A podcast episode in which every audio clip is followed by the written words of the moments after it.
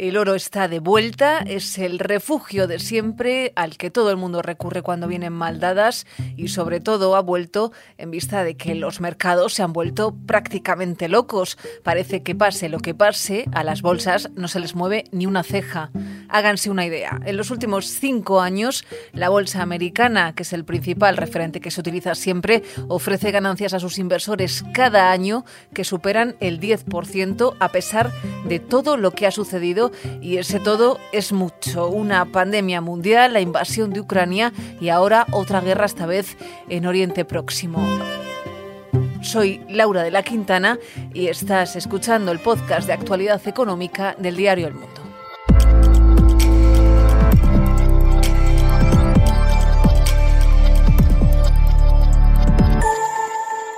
Las cuentas claras. La bolsa americana se desplomó casi un 37% desde que estallara la pandemia en Europa, hasta el punto más bajo tan solo unos meses más tarde. Con la invasión de Ucrania por Rusia en febrero del año pasado, esa caída fue también cuantiosa, con pérdidas que superaron el 17%. De ahí es de donde venimos, de pandemias o de guerras que provocan estos sustos de mercado. Wall Street se desploma en medio de la preocupación por la expansión del coronavirus. Al cierre de la bolsa de Nueva York, el índice Dow Jones retrocedió un 3,56% en el que es su peor día en dos años, en el que ha perdido todo lo acumulado desde enero. Los mercados están sufriendo fuertes pérdidas en todo el mundo. Lo hemos ido contando, el precio del gas natural y del petróleo se han disparado. Y por todo esto que acabamos de escuchar, cuesta entender la calma tensa con la que conviven los mercados ahora mismo, tres semanas después de que jamás llevara a cabo un ataque sin precedentes sobre la población de Israel.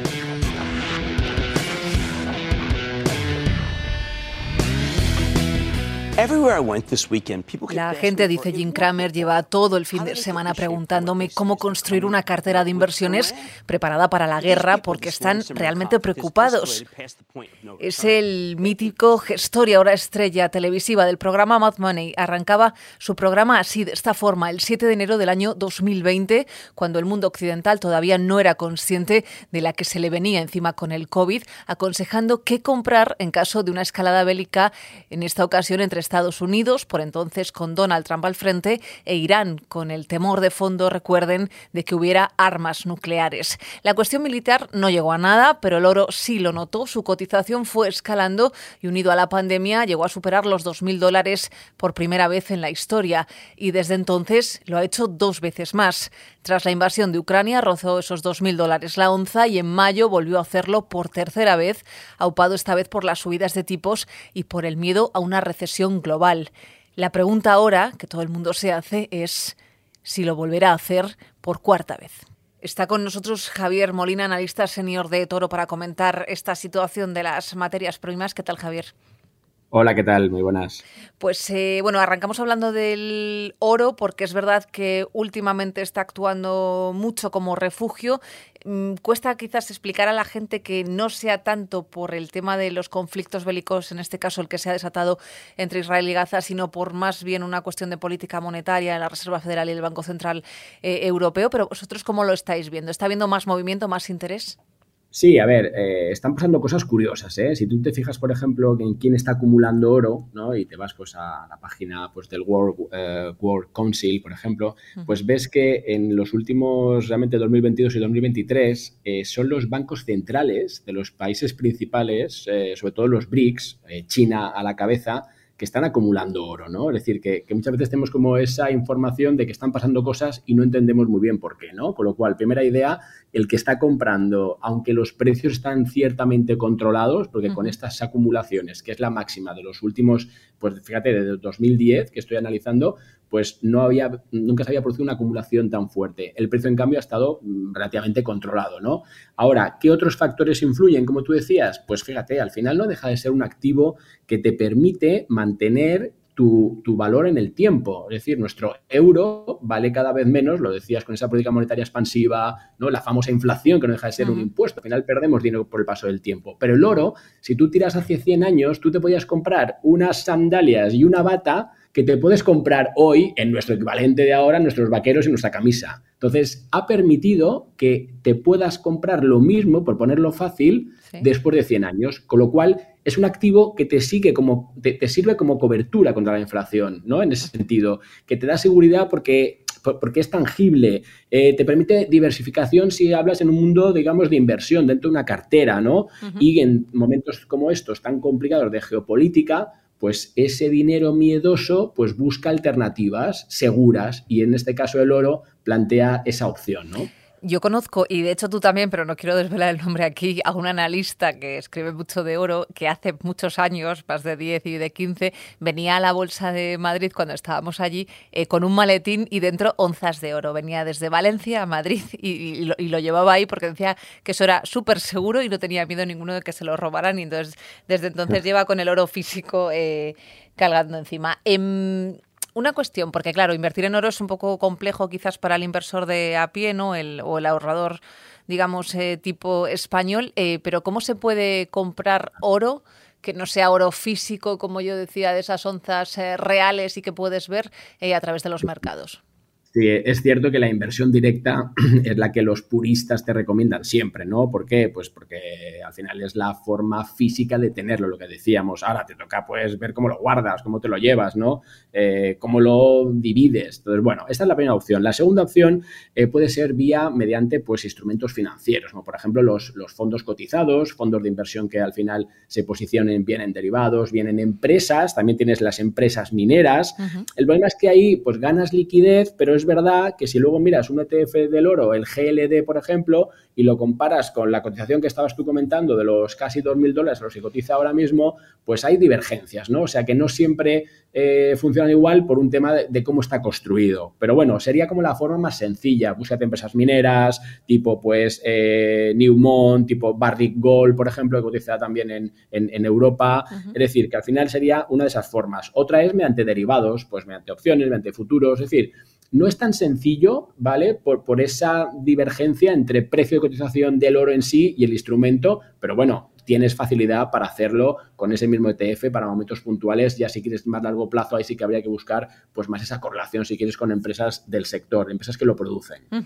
Eh, de todas maneras, hay que aclarar que una cosa es invertir en ETFs o en acciones de compañías eh, mineras de oro y otra cosa es invertir en derivados. Eh, si lo van a hacer, infórmense de los riesgos, porque los riesgos son bastante más elevados, porque además son posiciones que luego están apalancadas, es decir, existe riesgo de perder incluso más de lo que se ha podido llegar a invertir en determinadas eh, inversiones, ¿no? por así decirlo, pero bueno, esto eh, hay que estudiarlo. Eh, Javier, no te vayas porque hemos hablado del oro, del dorado, pero también existe otro oro, que es el oro líquido, el oro negro, que también está dando que hablar en los últimos días.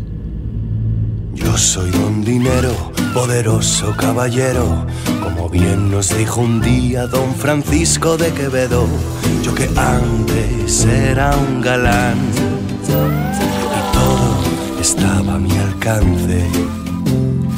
Hoy no hay nadie que aguante mi falta de arranque. La cesta de la compra, el vatio de la luz, la llama de este gas ataca mi salud. Maldita subida, la de la gasolina, que me resta valor y me quita la vida y soy esa subida de la gasolina que reflejaba este anuncio que acabamos de escuchar de Bank Inter, de los precios de la cesta de la compra y en definitiva de todo, es lo que hace que el dinero cada vez valga menos, aunque hay una buena noticia para el bolsillo de los conductores y es que por el momento el petróleo no está subiendo, desde luego no, como se temía, en el peor de los escenarios, el de una escalada bélica que implicase a Arabia Saudí, que es el segundo mayor productor de barriles del mundo, a Irán, el octavo, a Emiratos Árabes, a Irak o a Kuwait también, todos ellos en la lista de los diez mayores productores de este oro negro. Los analistas calculan que el crudo podría dispararse por encima de sus máximos históricos y esto es más allá de los 150 dólares.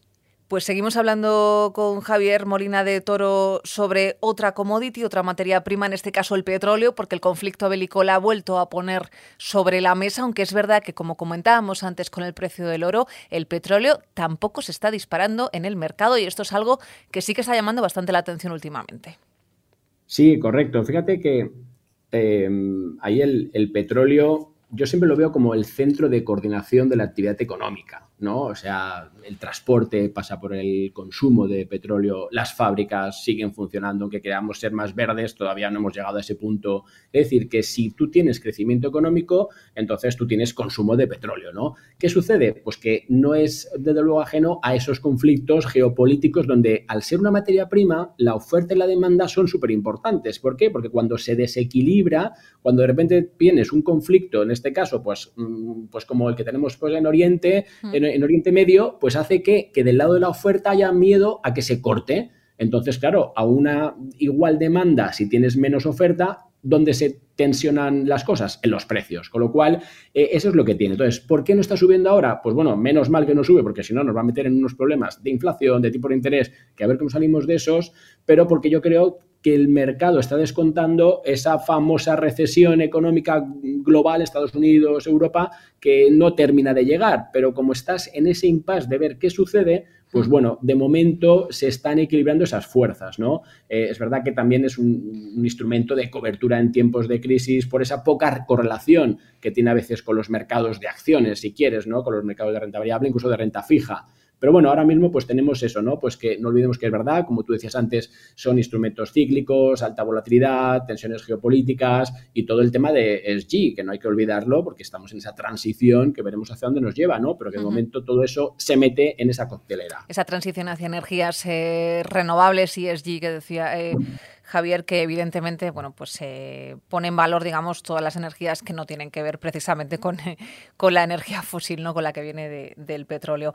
¿Qué se puede comprar en este momento en petróleo o cómo se puede acceder a una inversión en petróleo? Y, y cerramos este tema de materias primas, Javier. Sí, aquí también tienes, no hay, no hay, una compra del instrumento en sí. Aquí, fíjate, no nos vamos a llevar un barril de petróleo a casa, ¿no? Aunque en momentos de, del COVID, pues fíjate cómo se llegó a pasar, ¿no? Te, te pagaban porque te llevases barriles a casa, ¿no? Mm.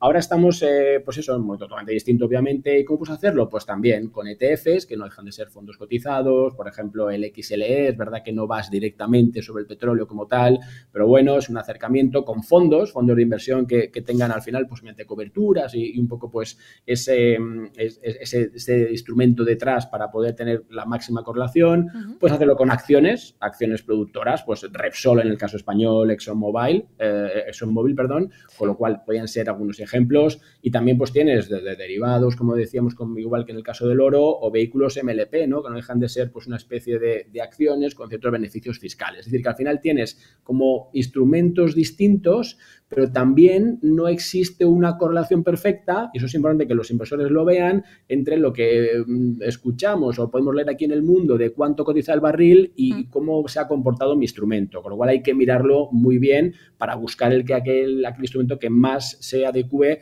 a mi estrategia y al precio del petróleo, claro. Pues eh, Javier Molina, analista señor de Toro, gracias por estar con nosotros. Un placer, hasta la próxima.